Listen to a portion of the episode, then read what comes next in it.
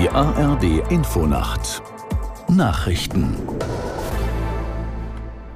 um 5.30 Uhr mit Ronald Lessig. Der Bauernverband hat Landwirte aufgerufen, friedlich zu protestieren. Es dürfe keine persönlichen Anfeindungen oder Aktionen vor Privatwohnungen, etwa von Politikern, geben, hieß es. Aus der Nachrichtenredaktion Martin Seiler. Demosymbolik wie Galgen, schwarze Fahnen oder andere Symbole extremistischer Gruppen lehnen wir entschieden ab, schreibt der Verband in seiner Mitteilung weiter. Man distanziere sich auch scharf von Personen, die Umsturzfantasien propagierten oder Gewalt verherrlichten.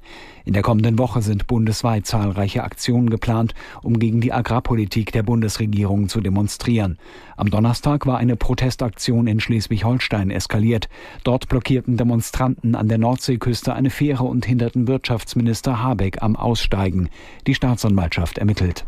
Bei russischen Angriffen in der Region Donetsk sind nach ukrainischen Angaben mindestens elf Menschen getötet worden. Unter den Opfern seien fünf Kinder, teilte der Gouverneur der Region mit. Aus Kiew Andrea Beer. Die russische Seite beschoss die Stadt Pokrovsk und Rivne in der nahegelegenen Gemeinde Mirnochrad. Nach Angaben der regionalen Militärverwaltung wurden bei den Angriffen mit S-300-Raketen zudem mindestens acht Menschen verletzt, sowie mehrere Verwaltungsgebäude, Garagen und Autos beschädigt. Präsident Volodymyr Zelensky sprach den Angehörigen der Toten am Samstagabend sein Beileid aus. Er sagte in seiner täglichen Videorede, die Retter seien seien noch dabei, Trümmer zu räumen. Zelensky betonte, es habe Wohnhäuser getroffen. Außenministerin Baerbock reist heute in den Nahen Osten. Erste Station ist Israel, wo Baerbock mit dem neuen Außenminister Katz und Präsident Herzog sprechen will. Dabei soll es laut Auswärtigem Amt um die dramatische humanitäre Lage im Gazastreifen und die Bemühungen um die Freilassung der israelischen Geiseln gehen. In den kommenden Tagen will Baerbock auch das Westjordanland, Ägypten und den Libanon besuchen. Die deutsche Schauspielerin Sandra Hüller hat in den USA einen weiteren Kritikerpreis erhalten.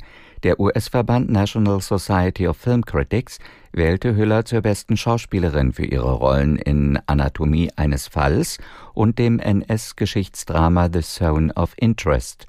Im Dezember hatte bereits ein anderer Filmkritikerverband Hüller ausgezeichnet. Das Wetter für Deutschland.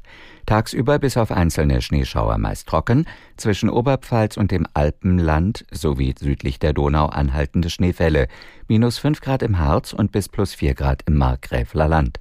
Morgen an den Alpen, zum Teil auch in den Mittelgebirgen und an der Ostsee Schneeschauer, minus 7 bis plus 1 Grad. Am Dienstag meist trocken, minus 6 bis plus 2 Grad. Das waren die Nachrichten.